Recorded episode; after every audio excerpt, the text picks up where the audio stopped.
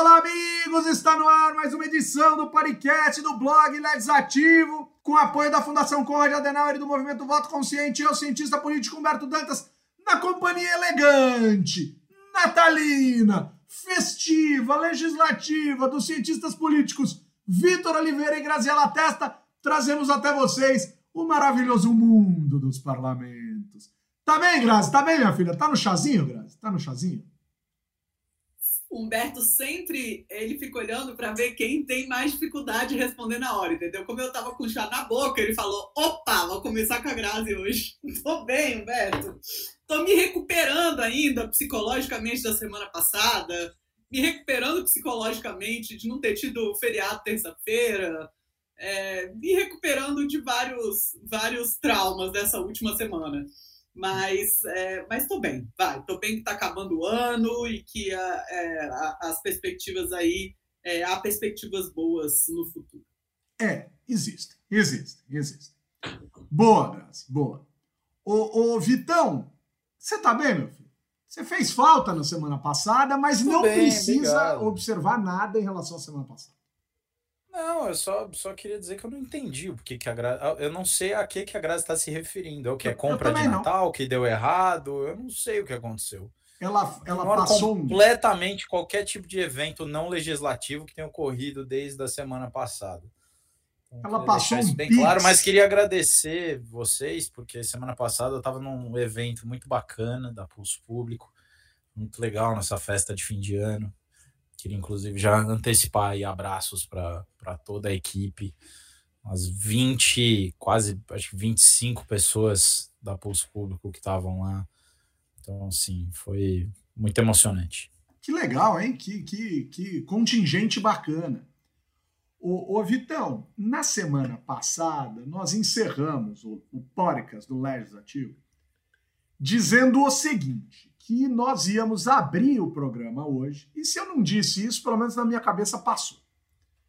Lhe dando direito de resposta, porque nós em alguns momentos zoamos com você. Nada a ver com eventos esportivos de natureza diversa, que se, se teve eu não me lembro. Mas a gente zoou. É, por exemplo, chegou um determinado momento que eu falei: se o Vitor tivesse aqui, ele ia mandar eu seguir com a pauta, já ia vir com mau humor para cima de mim e tal. Então, o microfone está absolutamente aberto para o senhor se defender de eventuais injúrias, calúnias e difamações, assim como está aberto para qualquer pessoa que se tenha sentido ofendida por esse programa com o risco sempre de que quem aparece aqui corre o risco de passar vergonha em relação às besteiras que fazem, mas não é o seu caso. Você é um sujeito elegante, equilibrado, bacana. O microfone está à sua disposição. Na verdade, é um teste para ver se você ouviu o programa da semana passada. Não, eu ouvi, inclusive, mas eu, inclusive eu ouvi agora há pouco. Eu preciso Boa. deixar isso bem claro. É, e, e, e, o que aconteceu é que eu lá logo no começo do programa vocês já começaram falando mal de mim, entendeu? Ainda, ainda disseram que eu ia eu tava bebendo. E, e, eu até bebi, é verdade, mas até ali eu ainda estava sóbrio. Tá? Até ali aconteceu alguma, tem um lapso no, na minha memória, não por conta da bebida, porque eu estava sóbrio, mas aconteceu alguma coisa que eu não sei o que foi na semana passada. Eu não consigo lembrar por mais Também que eu me esforce. Não. E mas logo depois eu passei o fim de semana embriagado, então vocês não estavam tão errados assim. Agora, é, é, independentemente disso, eu acho que eu perdi metade das calúnias, porque toda vez que vocês falavam sobre um assunto, tinha alguma coisa que vocês começavam a falar que aí ficava mudo. Aí eu passava, entendeu? Vocês falavam de alguma coisa assim que eu não conseguia entender, aí eu passava. Aí eu passava e talvez eu tenha perdido, entendeu? Entendi. As pessoas não entenderam, gente. O Vitor está em negação em relação à Copa do Mundo. É isso que está querendo dizer. Não, não, não, Graci, não, não, não, não. Je, je, ne, je ne pas me recordé, eu não ah, me recuerdo. Vocês não têm uma noção. Na, na terça-feira, terça-feira eu fui fazer ressonância magnética. Aí enquanto eu estava esperando para fazer o exame, estava numa salinha, mandaram falar: Ó, oh, o senhor pode esperar numa salinha que tem aqui do lado. A hora que eu entrei na sala, mas tinha um puta de um telão gigantesco passando um jogo lá que eu não sei qual é e não quero saber, entendeu? E aí, a hora que tava passando, eu te juro, eu bati na sala, eu voltei para falei: Ó, seguinte, me arranja qualquer outro lugar para eu sentar, aqui eu não fico. E, e, aí ela me arranjou uma outra sala. A sorte que eu dei que tinha uma TV também passando um evento lá que eu não sei qual é. Só que eu tava de lado, então eu não tava vendo, entendeu? Assim, mas, mas é o cara ficou bravo com o bagulho. O cara ficou... Não, gente, vocês não têm uma noção. Ô, Grazi, vamos desejar boa noite aqui pro Rafael Fix, que disse que hoje ele vai ter quase uma aula particular aqui, porque a gente só tá em 3 mil pessoas. Ao Vinícius Couto, queridíssimo Vinícius Couto ao querido André Montoro, vamos a Argentina, buenas noches, sí, la libre, la libre é, Você está falando da prisão da Cristina, é isso? Ele está ele tá se referindo à prisão de Cristina Kirchner. Né? Ele está ah, se entendi. referindo à possível prisão de Cristina Kirchner aqui, vamos que vamos. Ô, pessoal, vamos dar início aqui às nossas temáticas centrais do universo dos parlamentos, porque a coisa vai como é que é aquela história? Vai se configurando um clima terrível, aquela porcaria daquele cara chato até dizer basta. Olha como é chato. E já faz umas quatro Copas que esse cara fala que não vai narrar a próxima. Quem vai narrar a próxima? O Mala. Ah, bicho, desculpa, desculpa. Ou tu é, ou tu é ser humano para cumprir promessa, ou você parece, parece, parece que o Galvão Bueno deve ser o marqueteiro do Tiririca. Ah, não vou mais. Eu voltei. Ah, eu não vou mais. Eu voltei. Ah, Galvão, meu, vai pro inferno. O cara mais chato do planeta Terra, meu. Pelo amor de Deus. Bom, mas é um chato milionário, né? Fez propaganda, ganha a vida dele. É autônomo, então eu só Você já aqui. tomou o vinho dele? Já. Gente, já. pelo amor de Deus, pauta! Pelo amor de Deus. Olha, é, ocorreu. A Grazi é tipo aquela aluna CDF de cursinho que fica na hora que o professor começa a contar piada e os alunos embarcam, ela fica aula, aula, aula. Olha, acaba de ocorrer. Era meu, meu era essa. Acaba de ocorrer algo que lembra aquela musiquinha também muito chata da Rede Globo, hoje é um novo dia, do novo tempo, que começou que rolou uma inversão de papéis aqui. Foi. Que coisa Foi. esquisita, me senti meio. Né, vi, viu, viu, vi a Vitor e o Grazi agora, assim, o negócio meio estranho, bicho. Me senti meio estranho agora o negócio. Mas é legal, é, das novas, é dos novos tempos. Mas o, o pessoal até perdi o primeiro lance. Sinceramente, vou ter que. Eu vou recomeçar o programa, não, não vou fazer isso, mas Ô, pessoal, vai se configurando um clima terrível, tá? Aquela porcaria toda, mas é, o STF está se encaminhando neste momento para formar uma maioria contrária ao que se convencionou chamar de orçamento secreto, vulgo emendas do relator. A relatora do processo, que não quis deixar a relatoria para outro depois que assumiu a presidência, ministra Rosa Weber, disse que o orçamento secreto é inconstitucional, pois, perdão, é inconstitucional, antidemocrático, antirrepublicano e afronta aspectos associados à lógica da transparência, porque a gente não sabe quem pediu o recurso, né?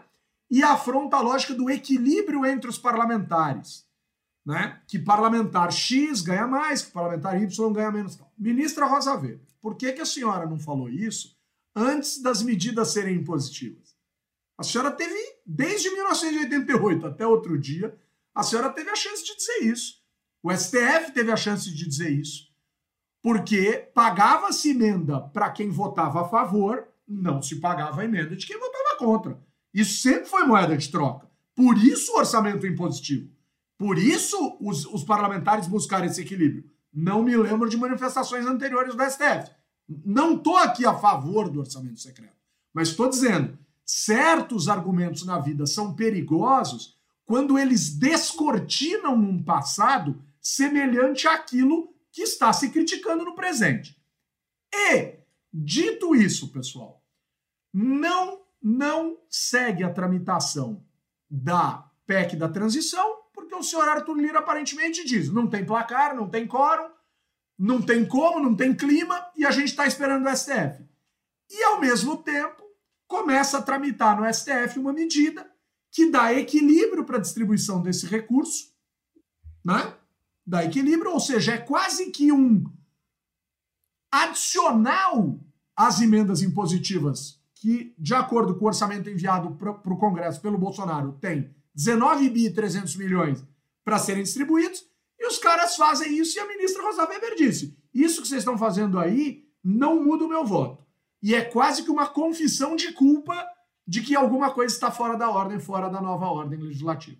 E aí, Grazi, como é que a gente vê todo esse negócio, cara? Já que você pediu pela pauta, agora você abrace-se com. A gente sempre pode jogar com o Vitor, porque eu já falei tanto disso aqui, não, não. Não, mas é que eu quero ouvir você, porque você pediu para ser ouvido. Você fez um clamor. Pauta, pauta. Pauta, order, order. Ai, Humberto, bom, é, eu tenho a impressão que isso foi. O, o STF vem aplanando o caminho, as veredas, para conseguir é, chegar nesse ponto. Né? Já houve outras decisões, a gente sabe que teve uma decisão no sentido de tornar transparente o orçamento secreto alguns meses atrás. E eu concordo com você que há um risco de uma demonização da, da, dos recursos que são usados para construir coalizão. Isso não é o único recurso que isso acontece. Né? Mas eu entendo que há uma diferença grande entre o orçamento secreto e o orçamento, o orçamento secreto via RP9, né? aquele da, do, do relator, aquelas emendas do relator, eu acho que é muito diferente do que a gente falou quando falou das emendas impositivas. E a sensação que me dá é que o, o, o que se deu foi as emendas impositivas é que se tornaram uma coisa nova, né? Então, é, é, algo que o legislativo mesmo pode decidir, sem necessidade do último martelo do executivo.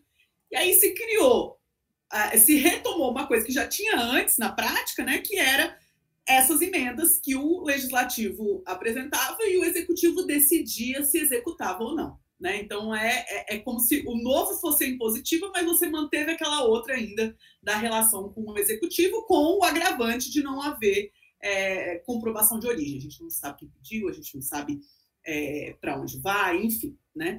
É, então, é, eu, eu, concordo com você que é um problema dessa demonização, mas eu acho que quando a Rosa Weber fala da, do antidemocrático, a sensação que me dá é que o antidemocrático e, do, e da parte que eu escutei do voto dela, é, esse antidemocrático vem, sobretudo, da falta de transparência. Né? É, é, uma é um critério mínimo de democracia a lá é, accountability mesmo. Só porque faz tempo que eu não falo isso e vocês estão precisando de, de motivos para me sacanear hoje, depois que eu dei esse fora da pauta. É, é, é, é, essa definição mínima de democracia via accountability é que as pessoas precisam ter capacidade de punir ou de recompensar os políticos por meio do que eles fizeram. E o, que eles fizeram depende da transparência pública. Então, sem transparência, não há contabilidade. É, é um critério muito minimalista de democracia. Né? Na verdade, a democracia é muito mais do que isso. Mas o mínimo do mínimo do mínimo é isso. Né? Então, nesse sentido, é, eu sou muito. É, é eu continuo assustada com, a, com ter durado tanto, já assumindo que vai vir a acabar é, esse tipo de, de instituto da forma como ele está agora, eu fico assustada de ter durado tanto sabe? É, um recurso sem é, que a gente não sabe quem pede, que a gente não sabe como se executa direito, é um processo completamente nebuloso e assim e, e, que pode também agravar muito a situação fiscal do país, que hoje a gente sabe que é o grande dilema é, do início do ano que vem. Né? A situação fiscal é o, é, é o dilema nacional hoje, não tem, não tem outra coisa que pode entrar na frente disso. E a gente vai começar a discutir reforma tributária e a gente vai ver o tanto que, esse, que esses é, caraminguá aí fazem de diferença. Né? Eu não sei exatamente os números, eu, eu cheguei a bater isso é, uma vez, agora eu não tenho eles aqui, mas é, do jeito que a gente está na balança fiscal, isso é muito relevante. Né? Então, é, ano que vem a gente isso vai se agravar, esse debate vai ficar mais grave, porque a gente vai começar a ter que saber de onde vai tirar ou, ou quem mais vai ter que ser cobrado disso, né? Onde vai ter que aumentar imposto ou, ou os lugares onde você vai ter que retirar é, investimento público para poder voltar ao equilíbrio, né? Depois dessa lambança que foi o, a, o desenho do orçamento é, de 2023 feito por Bolsonaro. Então, e a necessidade da, da PEC, estão chamando de PEC da transição. Então, eu acho que é, eu, eu, entendo como a, a Rosa Weber, que de fato é, é muito pouco transparente e, consequentemente, antidemocrática. Porém, por outro lado, eu entendo que também esse timing do, do judiciário pode prejudicar a construção da coalizão, né, nesse momento em que ela é tão importante. Então, vamos ver, né? Vamos ver se, se vai prejudicar de fato. É, não sei se é razoável o legislativo exigir do executivo que ele, como se ele tivesse alguma ingerência sobre o judiciário tomar essa decisão é, de inconstitucionalizar ou não, né? É, mas, de fato, a necessidade de, de, de, ter uma regulação com limite de valor e com transparência é, no pedido é muito, está muito atrasado. Está né? Tá muito atrasado e, é, digo mais, é vergonhoso que não tenha vindo do próprio legislativo. Né? Esse era um momento que o legislativo poderia ter saído por cima e ele mesmo se autorregular. Né? Eu acho que, inclusive, o judiciário esperava que isso acontecesse. Hoje parece que chegou a ter sido enviada uma carta do Lira para Rosa Weber pedindo é, para eles mesmos fazerem, mas agora, José, dia 15 de dezembro, né? É, se não fez até agora, qual é? Então, de fato, eu acho que o legislativo sai por baixo nessa e acho que se o judiciário fizer isso, é, faz muito bem feito e só faz um, um timing terrível para a construção da coalizão.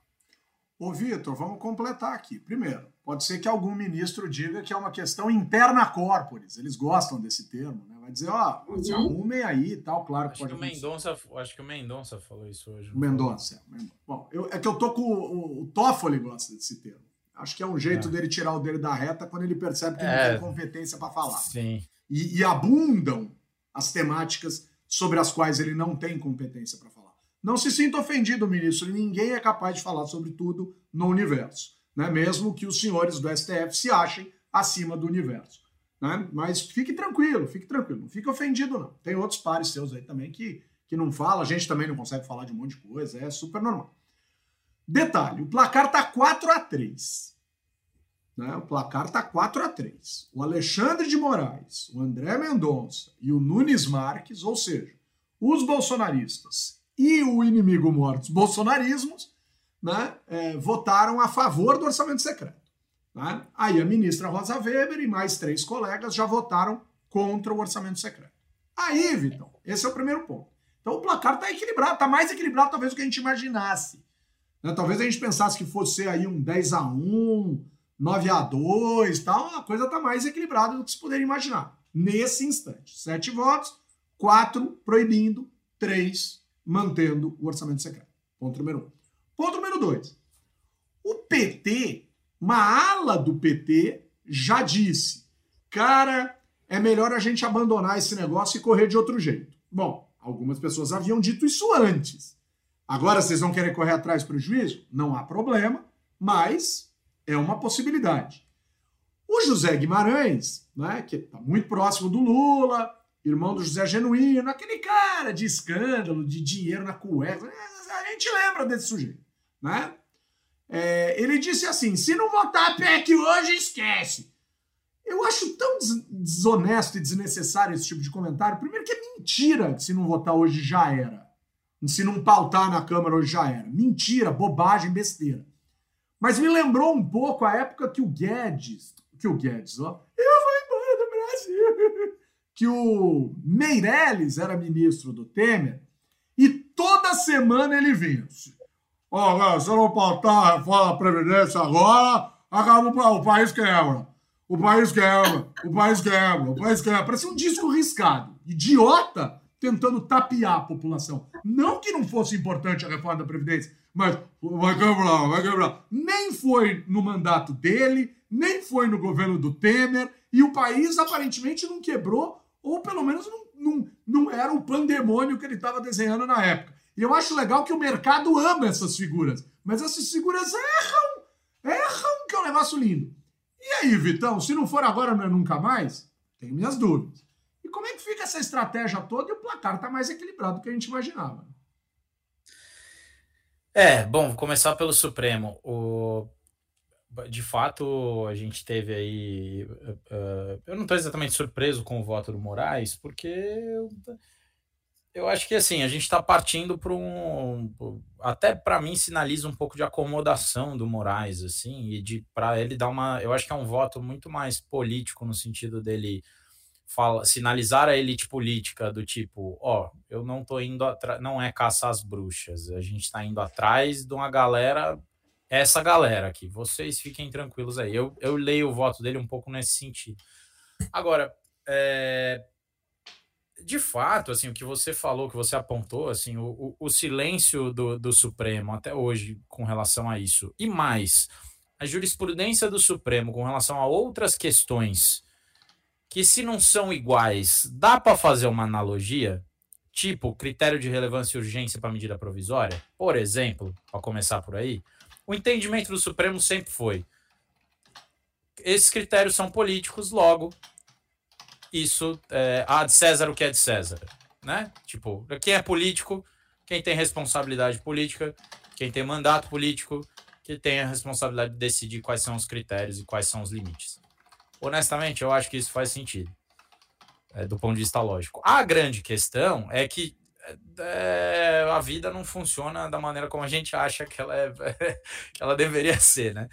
Então, a, a decisão do Supremo, ela não está só revestida de, uma, de um entendimento jurídico ou de uma visão é, normativa sobre as relações políticas, mas de uma questão muito prática, que é os incentivos que estão postos para reverter orçamento secreto são pequenos.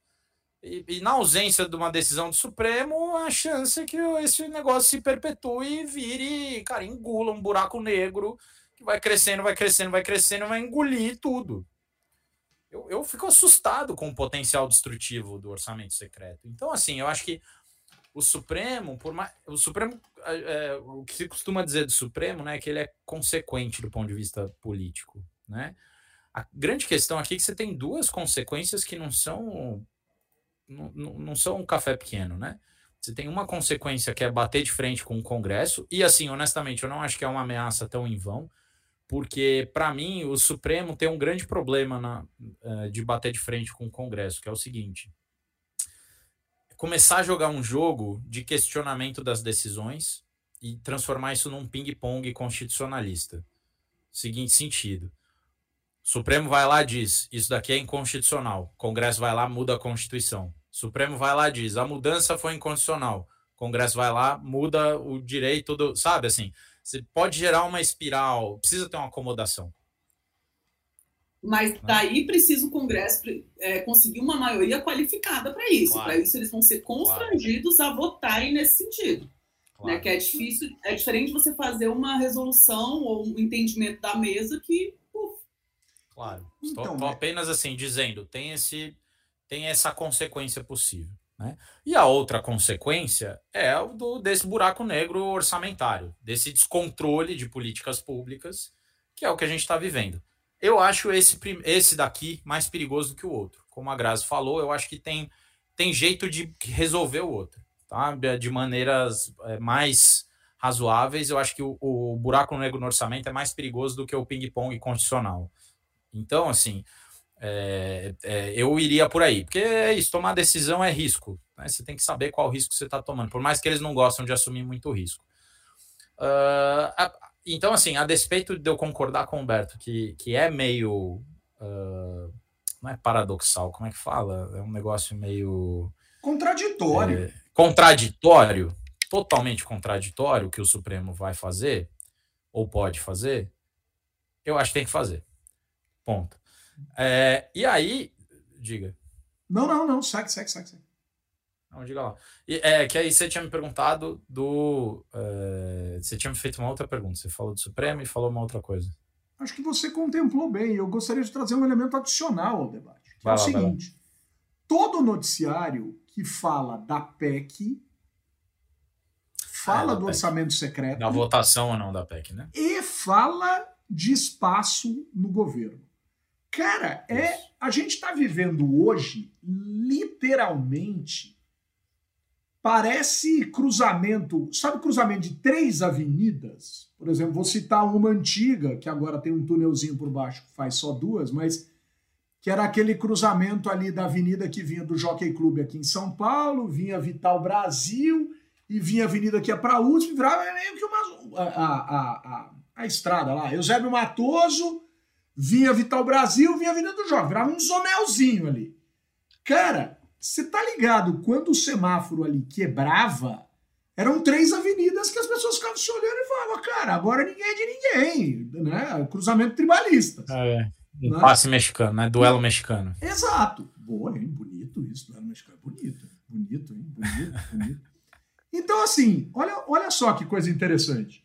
Cara, o judiciário tem uma decisão na mão, o legislativo tem uma decisão na mão, e eu fico imaginando que o executivo poderia entrar em campo e dizer: Ó, oh, pessoal, relaxa, eu vou pagar essa grana. Só que eu vou controlar por aqui e vou dar transparência. E aí o Lira não quer isso, por razões óbvias. Por razões óbvias ele não quer isso. E o mesmo cara que não quer isso disse que não, não pode retroagir um passo atrás por conta do orçamento, e é o cara que essa semana resolveu começar a pedir geral. Pedir Codevasf, controle da Codevasf, para o cara que está relatando orçamento lá em Brasília, lá na Câmara, que está relatando, perdão, o, o, o, a PEC da transição, que começou a apertar, pressionar, insistir e apertar a galera é, que está que tá pedindo a, a, a, o Ministério da Saúde para progressistas, né? O, o Lula quer a presidente da Fiocruz, a doutora Nízia.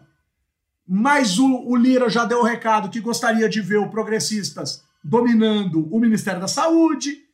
Então, pessoal. Já é o que vem desde o governo Temer, né? Que, de que passou pelo Ricardo Barros, etc. Isso, e que depois caiu naquela cambada de militar, né? É, desconectado e agora está com esse médico que me parece também a CPI do Senado mostrou que também tem severos problemas. Mas vamos colocar as coisas no lugar para depois não vir gente aqui reclamar. Mas e aí, galera? Como é que fica isso? Não, só para só concluir assim, o, que, o que eu comecei a falar, é, eu acho que essa questão do, da montagem da coalizão e da é, votação da PEC virou de fato um problema muito sério e esse problema foi causado. Assim, o início do problema foi com uh, uh, a elaboração de uma, de uma peça orçamentária completamente absurda que foi feita por esse governo que ainda está, que aí está que simplesmente usou grana que devia ir para merenda, que devia ir para é, postinho de saúde, que devia ir para remédio, que devia ir para salário, que devia ir para, enfim, coisas básicas do Estado, funcionamento de universidade. Imagina, estamos terminando o ano aí sem ter condição de pagar a bolsa sem crédito extraordinário. Então, assim, é, para tentar ganhar a eleição. Isso precisa ser dito. Assim, o problema, a causa do problema, a causa primeira desse problema é, é essa. Que não significa que a solução seja a melhor. Eu até acho que, do ponto de vista jurídico, eles terem caminhado para essa PEC fazia mais sentido. É, mas, como a Grazi já bem disse aqui, né, o choro e o ranger de dentes vem na hora de, entendeu, cortar gasto, arranjar receita. Esse é, esse é o problema.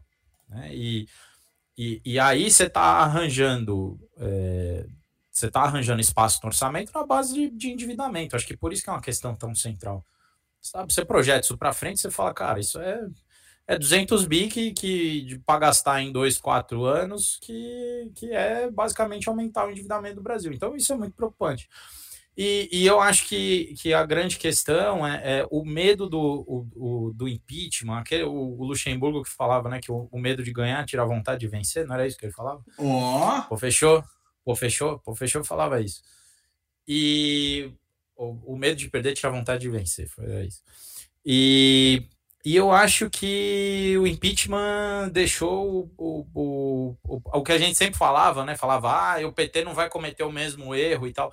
Só que agora parece que o PT tá errando pro outro lado, assim, tá?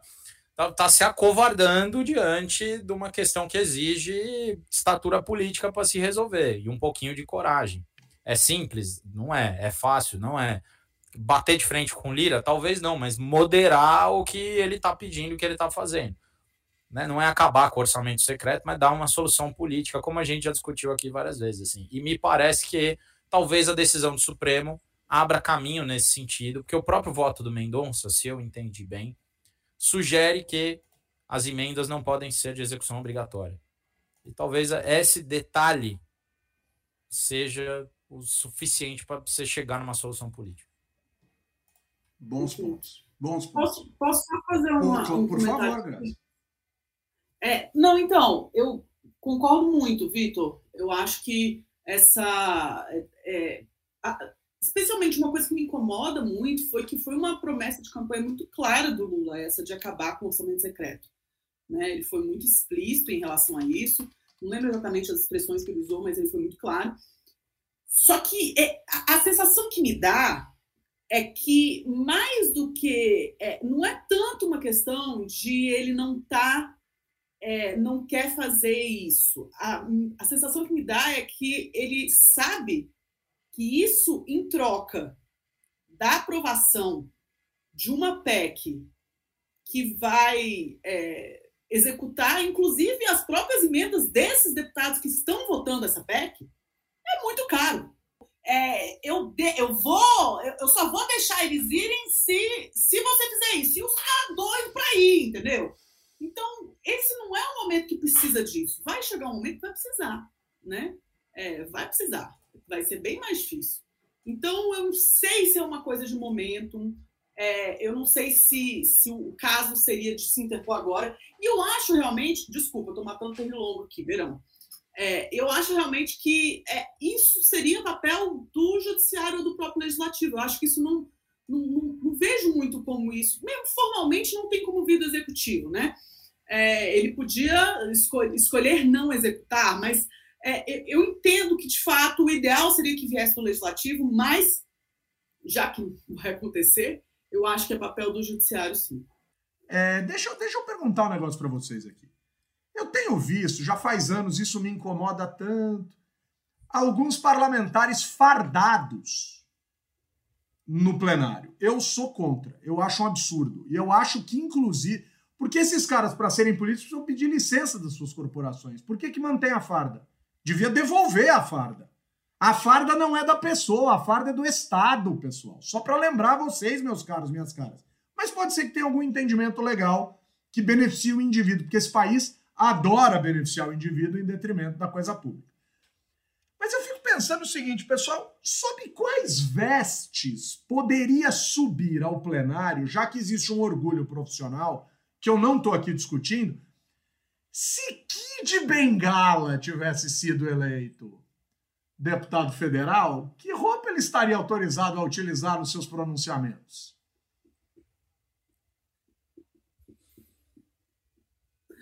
Ai, meu Deus. Não, é só uma pergunta. É pa Olha, pauta é pauta, tem que seguir. Para entrar no plenário tem que ter gravata e tem que ter paletó, senão não entra no plenário tem que ter esses dois objetos. É, no, em dia, de, em dia de, de sessão, no Salão Verde ele também não consegue, mas de resto. Ele né? podia se transformar na cancela da Câmara dos Deputados, por exemplo. Deixa para lá, vamos mudar de assunto. O pessoal, Dias Toffoli acaba de empatar o placar, 4 a 4 dizendo que o orçamento pode, desde que seja transparente. Eu acho engraçado, porque eu não sei para mim, o problema era a transparência. E o problema sendo a transparência, então ele não vota a favor, ele, vota, ele não vota a favor do orçamento secreto, ele vota contra. Então, eu acho que a gente tem um problema de pergunta. Sabe quando você não sabe exatamente qual é a pergunta, você não consegue definir o placar. Mas, é, paciência, é do jogo, né? É, é assim que a gente vive. É assim que as coisas acontecem. Ô, pessoal, vamos seguir aqui. É... Mas realmente eu acho que eu vou ficar devendo alguma coisa do que estava sendo dito. Mas paciência. Eu acho que era do Lira, essas coisas todas. Galera, vamos para uma, uma, um assunto novo aqui.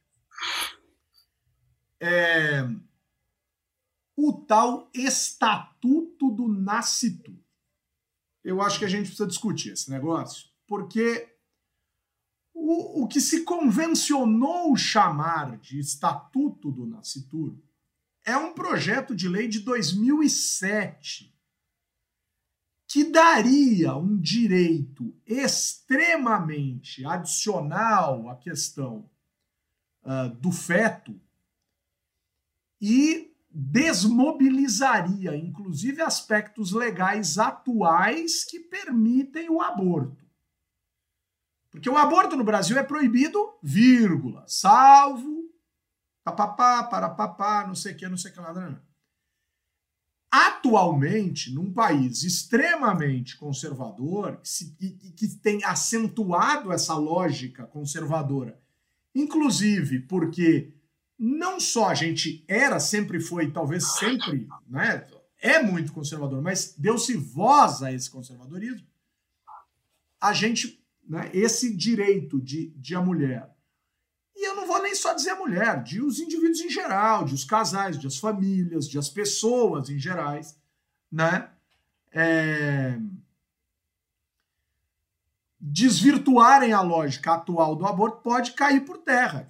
Quer dizer, pode cair por terra, não, pode ser levado adiante. Quer dizer, o, o, os casos extraordinários de aborto podem ir por terra nessa lógica do Estatuto Nastura. E essa, e essa matéria avançou, né? não a ponto de ser considerada lei, etc, etc, etc. Falta muita coisa, mas a gente está aí diante de problemas severos, hein, Vitão?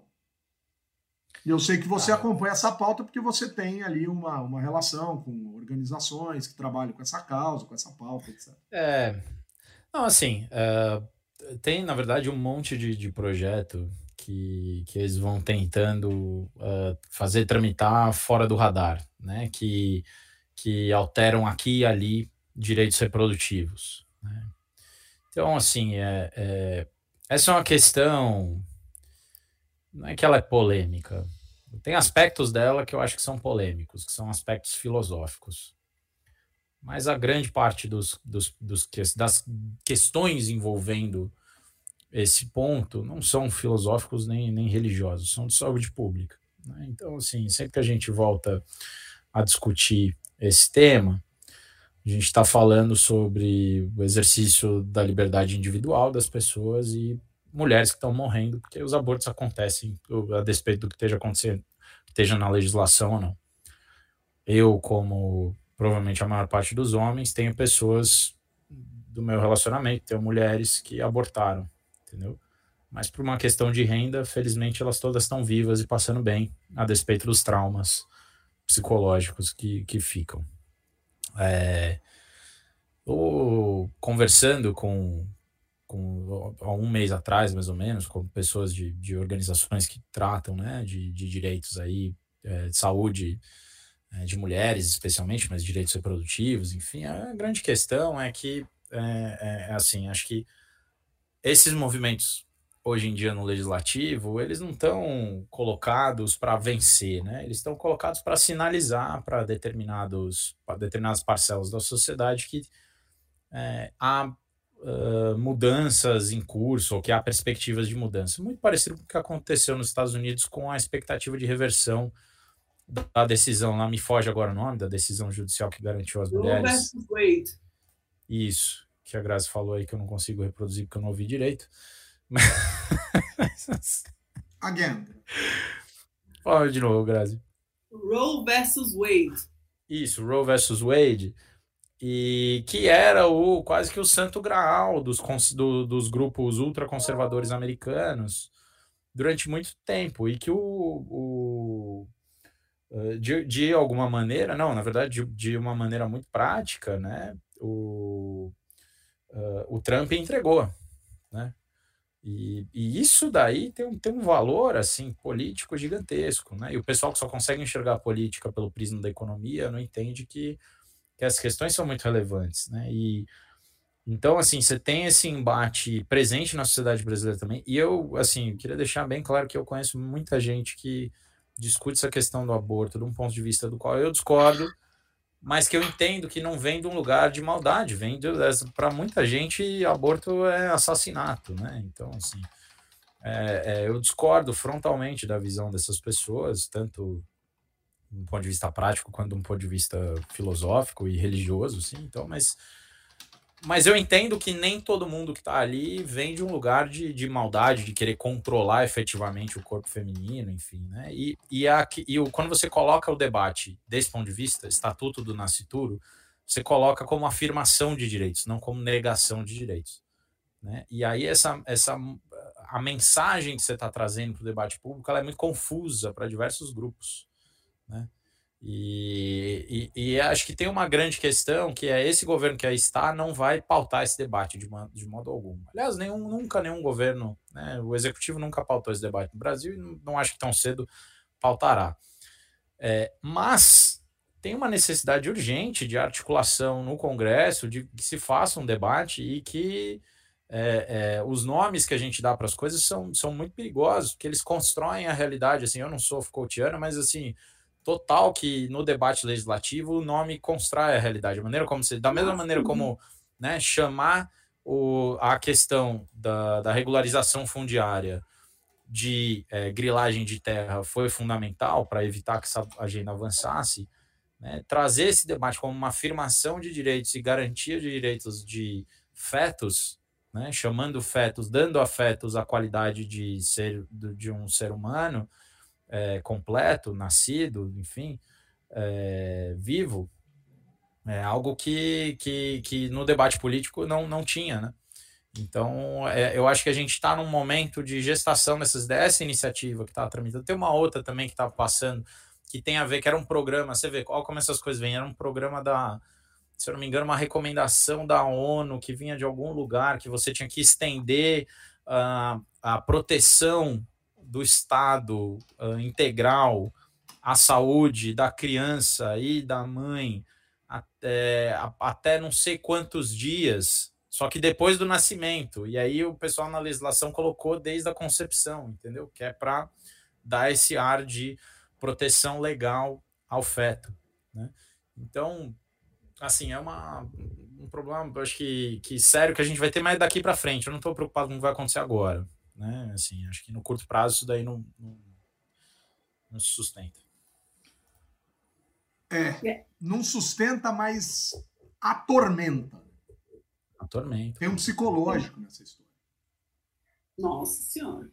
E, e Humberto tem dois pontos é, que eu acho que assim, são de um nível de, de problemas assim, que eu não consigo entender como, de novo, é mais uma dessas propostas que me foge como que isso é permitido de ser tramitado, né?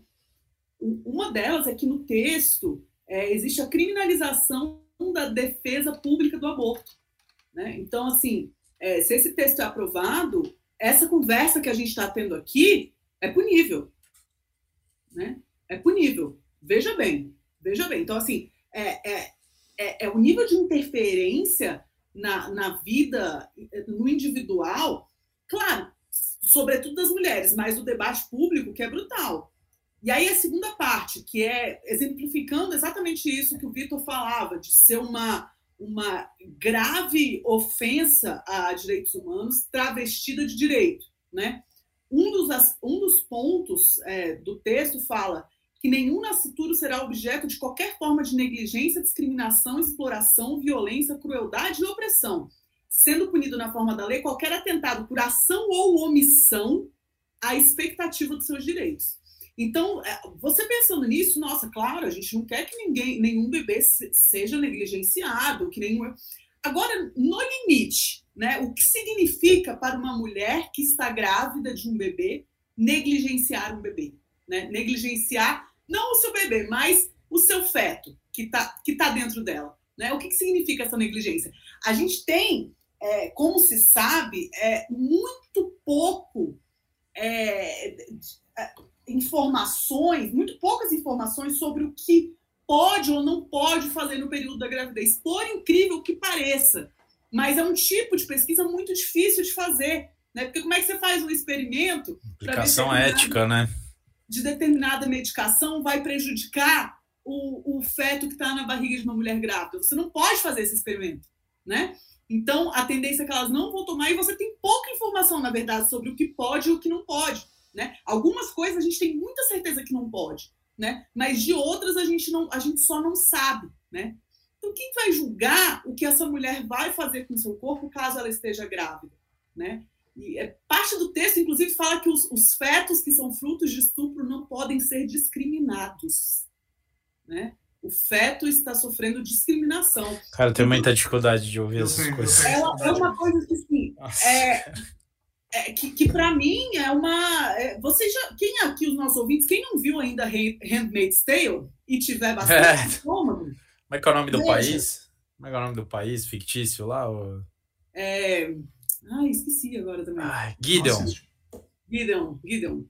Eu e, só queria. Mas, é, é, é, é, uma, é assim, é, é uma é porque não pode, não tem mais graça falar ditadura, né? Não tem nada, nada eu acho que alcança. Não, isso, é, isso é totalitarismo, totalitarismo num nível, é. né? Assim que a gente, inclusive, não viu, talvez, não na, viu. de maneira tão geral, claro que viu sobre determinados corpos, mas não de maneira tão transversal, assim, né? Então, eu, eu queria fazer uma observação aqui, porque assim, eu não vou adicionar nada aos pontos trazidos por vocês em relação ao objeto central da, da, do debate. Mas eu queria trazer à baila aqui a palavra hipocrisia. Sob duas condições básicas, basilares. A primeira, muitos desses parlamentares que estão aí, eu tenho certeza, que se uma pessoa da família deles, e eu espero que isso nunca, mas nunca, nunca, nunca, nunca ocorra, porque eu não quero mal de ninguém. Mas eu aposto que se uma mulher da família deles, principalmente uma adolescente, uma pessoa jovem e tal, fosse estuprada, um porco desse correria para uma clínica de aborto clandestino em 10 segundos. Em 10 segundos. E eu juro que para esses casos, eu acho que a gente tinha que pendurar e bater em praça pública. Eu não sou a favor disso, é só um, um, um devaneio da minha parte, uma loucura da minha parte. Mas eu acho que esses caras deviam ser presos e, e, e, e presos e receberem um chicotinho para ficarem se batendo assim nas costas em nome da hipocrisia, porque a hipocrisia é uma coisa que me dói muito, assim, me, me arde muito. E o segundo ponto central, eu tenho certeza, certeza que ao menos um dos 513 desses bem conservadores já passaram por isso. Então os senhores se cuidem no que os senhores defendem, porque os senhores são hipócritas. Os senhores são hipócritas. Os senhores defendem isso dentro das famílias de vocês e pregam outra coisa na sociedade. Né? Mas isso é. Hoje o Brasil, principalmente o Brasil bolsonarista, é o Brasil da hipocrisia. É esse Brasil horroroso, horrendo da hipocrisia. Do fala uma coisa, faço o que eu digo, não faço o que eu faço. Né? Então, esse é o primeiro ponto. E o segundo ponto, vocês percebam, hoje eu já estou com a cabeça nas minhas férias, cara. Porque tinha um segundo. Ah, o segundo ponto é o ponto do não é poder. É, é mas hoje eu não tô, eu não tô legal, porque hoje eu tô, eu tô em férias já. Assim, eu tô com a cabeça no meu descanso. O outro ponto importante é Pessoal, como que não pode debater isso? Como que não pode discutir isso? Detalhe, levado adiante por quem fala em liberdade de expressão. A todo instante, essa escrotalha que tá aí fica falando liberdade de expressão, liberdade de expressão, liberdade de expressão. O cara nesse país, para essa cambada de imbecil, pode ser nazista, mas não pode falar em aborto. Vocês são a, a antítese da inteligência. E aí, cara, vocês são tão imbecis que vocês tiram quem tem raciocínio do sério. Porque não dá para dialogar seriamente com uma pessoa assim. É literalmente a turma do fundão da quinta série em estado puro. Que é aquela galera que vai te irritando, te irritando, te irritando de um jeito que você perde as estribeiras e fala: porra, meu, mas eu não podia estar tá agindo assim. Então, assim, cara, o Brasil tá, tá conseguindo eleger há alguns anos o submundo da inteligência, o submundo da decência, o submundo do debate, o submundo da lógica do diálogo. Eu tenho asco dessa galera. Chega de esconder. Como eu estou muito cansado desse fim de ano, então vamos ser muito honesto. Eu tenho nojo de quem fala que não pode debater e defende a liberdade de expressão de que fala que não pode abortar e a lei diz que não pode e hoje não pode, mas leva a filha escondida para fazer aborto. Eu tenho asco desse tipo de gente. Esse tipo de gente tinha que ser presa. Né? E aí, para a gente fechar o nosso podcast do Blog Legislativo de hoje, boa noite, buenas noches, Alex Ramiro, você está bem? É, e ao Caio Melo, né? Dois queridos aqui que estão conosco. A Aline também está com a gente hoje. Mas eu queria fechar dizendo: a justiça está radicalizando, a justiça está escalando, porque o país está pedindo. E aí, cara, quando todo mundo perde a razão, cara, vamos se lembrar que a gente foi educado vendo filminho de super-herói, e o super-herói é um criminoso por natureza.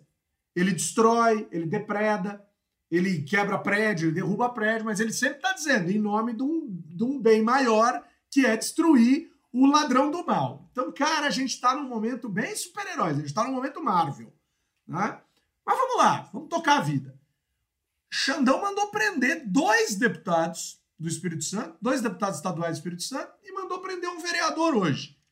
Galera, quem julga o parlamentar? Os pares? Pode falar, pode dizer, pode afrontar a Constituição?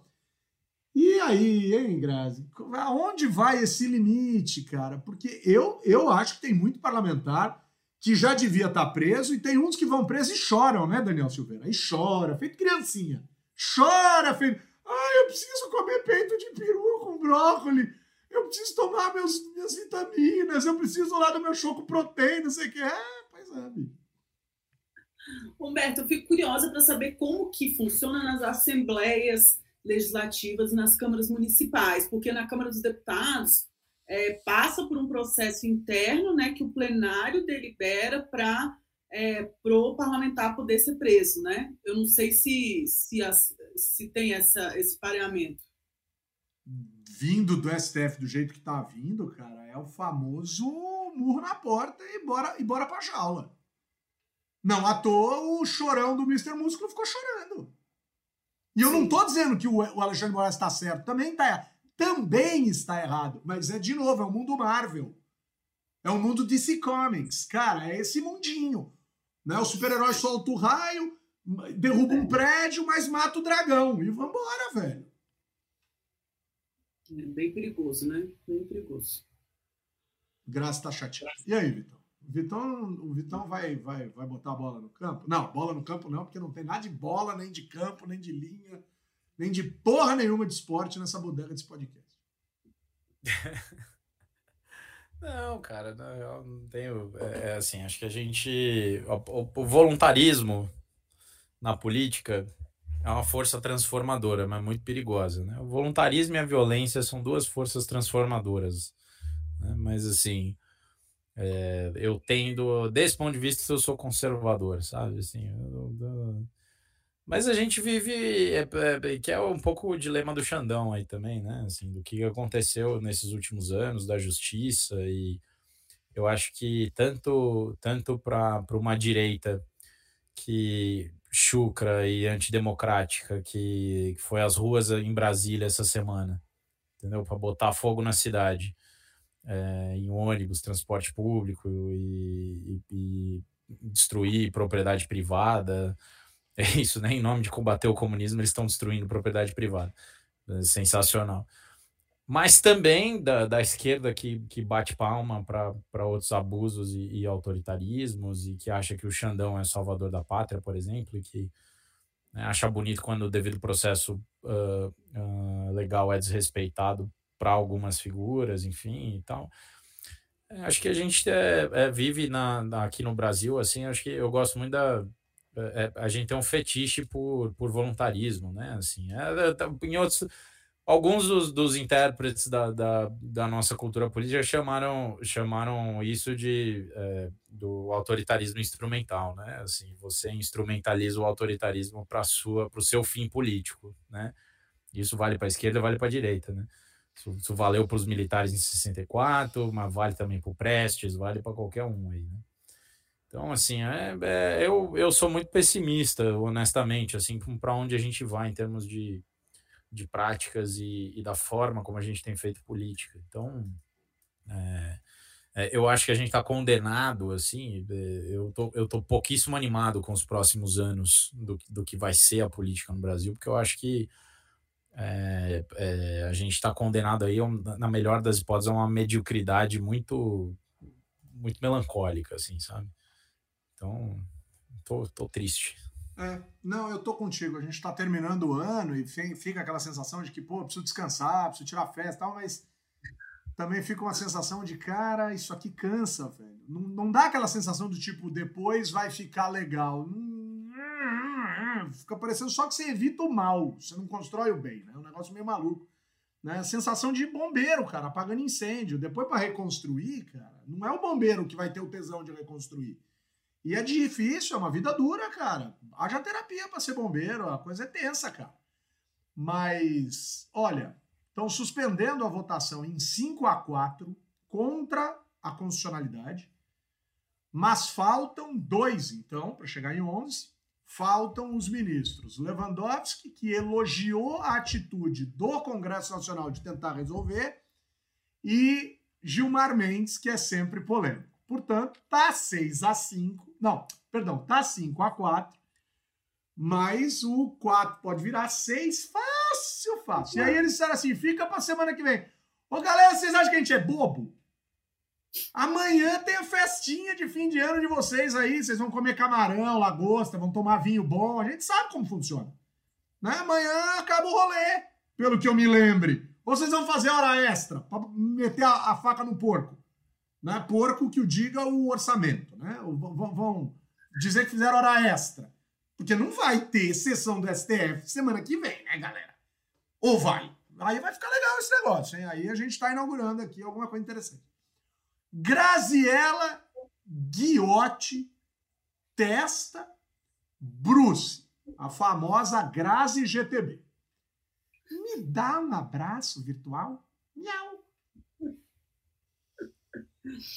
Ai, um abraço de fim de ano, docinho. Não, mas ai. semana que vem ainda tem programa. Não, não tem, tem, mais um, tem mais Gente, um. Gente, calma, já tá chegando no fim de ano, é só isso, meu Deus. Um abraço de fim de ano você dá no último programa, Grazi. Não, se exaltem! Tava querendo ir para chinelinho. Estão no maior momento hoje, é um novo dia, de um novo tempo que começou, numa deprê. Eu estou tentando fazer subir essa energia aqui, é só isso. Ah, é, essa semana eu queria, ah, sim, é, dar um abraço muito especial no Lucas tá. O trio Alzheimer, né? Todo mundo ah. esquecendo. Todo mundo esquecendo. Tá mesmo, tá mesmo. Não, mas é, eu quero mandar um abraço virtual muito especial para o Lucas Córdova Machado, que essa semana defendeu ah, uma dissertação super boa sobre o contexto da criação da liderança da maioria no Congresso. Né? Super, aprendi pra caramba com a dissertação dele, tive a maior honra de ser da banca. E mandar também um abraço virtual para o orientador dele, o professor Ricardo Braga, do CEFOR, que também é, fez, enfim, uma. É, quando a gente vê um bom trabalho, a gente sabe que teve boa orientação. Né? E o professor Ricardo, que também entende muito de legislativo, Boa, é, foi super legal o debate, então eu tenho esses dois abraços virtuais essa semana. Vou mandar para o Ricardo Braga também, vou reforçar. Renato Natalino está desejando boa noite. Eu imagino que seja uma despedida, mas também pode ser um olá. Mas vai ser um olá meio breve, Vitor Oliveira, me dá um abraço virtual.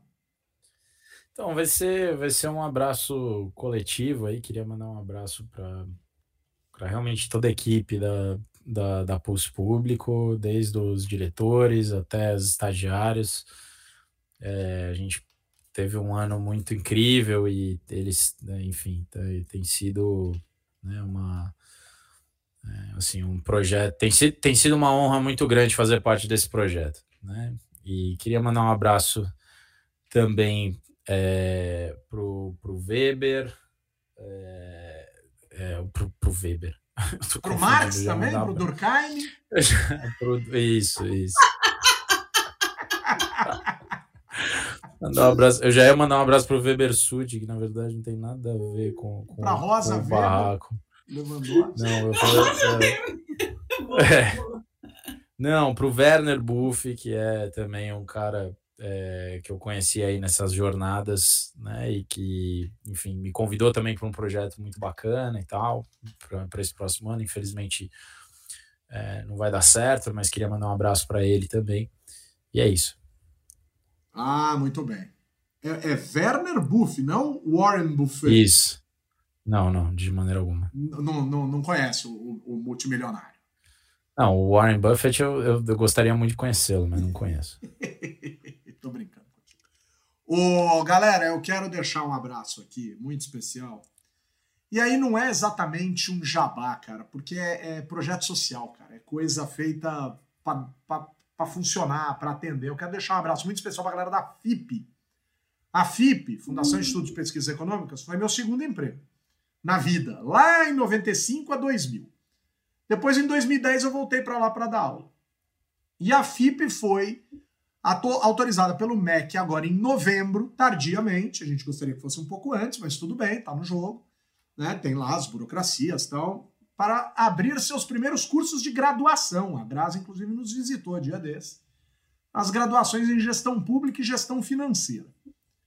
Um percentual altíssimo das vagas, superior à metade das vagas, é, será destinado no vestibular a egressos de escola pública, que fizeram escola pública. Quem fez ensino médio escola pública e se formou de 2019 para cá, vai poder fazer o vestibular. Primeiro que o vestibular não tem taxa de adesão, não tem nenhum pagamento de vestibular. Segundo, se aprovado, vai estudar com bolsa integral e no primeiro ano receberá uma ajuda de custo para estudar, para se manter estudando. Aulas presenciais lá na Avenida Paulista, aqui em São Paulo, né? Então, galera aí do ensino médio, galera que tem família, né, que conhece a molecada, a adolescência, que está no ensino médio escola pública, acreditem nesse processo, porque esse processo é muito legal. E eu estou envolvido nisso porque eu serei o coordenador, já estou sendo, né? Mas serei o coordenador do curso de gestão pública com muita, mas muita honra. É um negócio incrível você poder voltar né, de uma maneira formal, assim, mais, mais perene para o segundo emprego da sua vida. É um lugar que eu saí com 25 e vou voltar com 47. É incrivelmente impactante. Então, um abraço muito grande para a galera da FIP. Fiquem atentos, pessoal. Olhem, e não é assim, ah, eu não sou. Mas, cara, e o filho de quem é? E a pessoa que você sabe que pode ter essa oportunidade e tal? Então, disseminem, vejam lá nas minhas, na minha página do Instagram, no DRH Dantas, que vocês. DR, não é BR, não é B de, de, de, de, de Brasil, é D de doutor. DRH Dantas. Vê lá que tem um monte de informação, tá? Pode ser legal. E um abraço para a querida Yula Merola, que foi nossa aluna aqui do MLG, do CNP, do Centro de Liderança Pública, que colocou mais uma que coloca o legislativo na sua lista de Remembers né, of the Year do Spotify. Eu amo esse lance do Spotify. Eu gosto desse negócio. Tá? Retrospectiva 2022. Com o apoio da Fundação Conde Adenário do Movimento Voto Consciente, eu, cientista político Humberto Tantes, responsável aqui por tudo aquilo que digo, coloco ponto final em mais uma edição, a penúltima de 2022 do podcast do Blog Legislativo, Estaremos de volta no dia 23 de dezembro, às 18 horas, no horário certo, no dia certo, no momento certo, para encerrarmos o ano né, e tomarmos aquele banho de espumante e falarmos muitas asneiras. Se prepare. O programa da semana que vem vai ter muitas asneiras. Eu não quero nem saber, bicho. Eu vou lá. Você que vai financiar o, o espumante? É isso?